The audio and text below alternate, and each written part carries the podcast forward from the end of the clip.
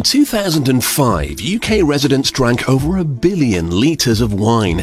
It may have reached their table in a bottle, but it began life in a barrel. At this traditional German barrel manufacturer, they're making one that can hold about 225 litres. The cooper who makes the barrel will need three lengths of wood. He'll split them into four pieces and use that to make the planks he needs. Now, making a barrel isn't just about sawing wood into planks and sticking them together. You'll end up with a square barrel for a start. Another problem with just sawing up your wood is the tree's pores. When the tree was growing, they would help carry nutrients to the leaves and branches. However, once it's cut down, the pores become just holes in the wood. The planks must therefore be cut with the grain of the wood to stop the barrel's contents leaking out over time. Traditionally, oak is used to make barrels because it's strong, and the chemicals it releases help it to improve the quality and flavour of the wine. To make staves from the planks, they're sanded down first. The ends are then sawn off at an angle to help shape them.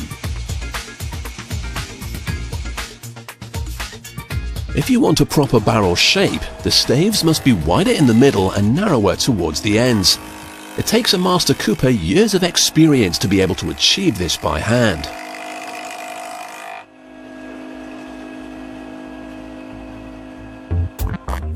Now, although they're not all exactly the same, traditional wine barrels have a diameter of 56 centimeters.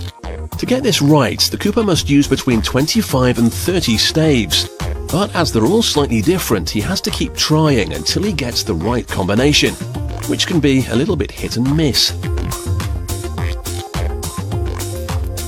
When he's got the ones he needs, he'll attach two of them to a metal hoop. They'll form the structure to which all the others will be added. Once the last one is ready to be put in, the hoop can be tightened up. And voila, one perfectly formed wine barrel. Well, not exactly.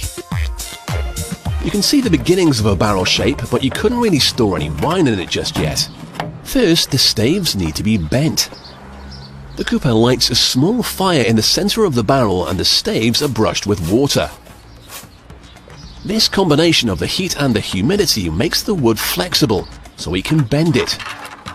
But it's not just a case of bending them in by hand. A large vise is attached and slowly tightened up. It's very, very slow.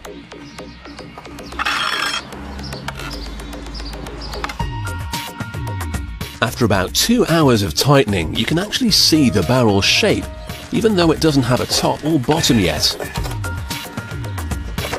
Next, the cooper will toast the interior. What the cooper is doing here will have a really big impact on the flavour of the wine stored in this barrel. A small fire is lit to singe the wood. More singeing will mean a richer, smokier flavour for the wine. But he has to be careful not to burn the barrel too much. That would ruin the wine. Having spent ages making it watertight, the cooper now drills a hole in the side so he can get the wine out. He also needs to give it a top and bottom, so a lip is cut into the inside.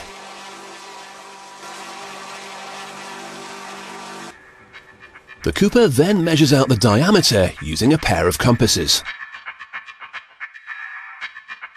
He can then transfer the size to the boards he's using to make the bottom with.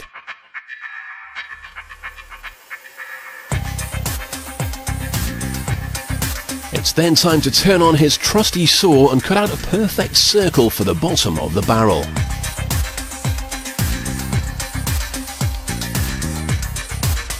To fit it, the hoops that have been holding it together have had to be removed. He inserts the disc and then replaces the hoops and tightens it all up again.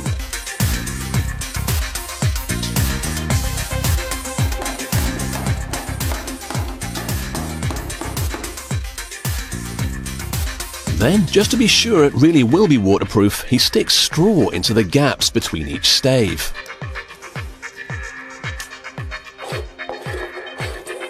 Now he's got the barrel into shape, but it still looks a little bit shabby round the edges, so the cooper can now give it a bit of a makeover. Sanding down the exterior used to be done by hand, but it was long, slow and very hard work. The modern Cooper is far smarter. He gets his assistant to do the work, using a machine to spin the barrel for him. First he planes down the wood, watching out for enormous splinters as he goes. And the barrel is then given the once-over with some fine sandpaper to finish it.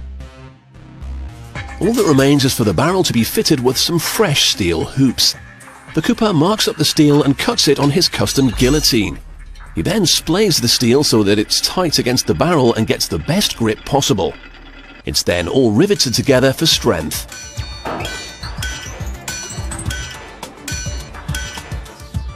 The hoops are now fitted to the barrel and hammered firmly into place. And the final addition is the Cooper's seal. Well, Okay, his stamp. So the next time you taste oak in your glass of Chardonnay, check that there aren't any splinters still floating around.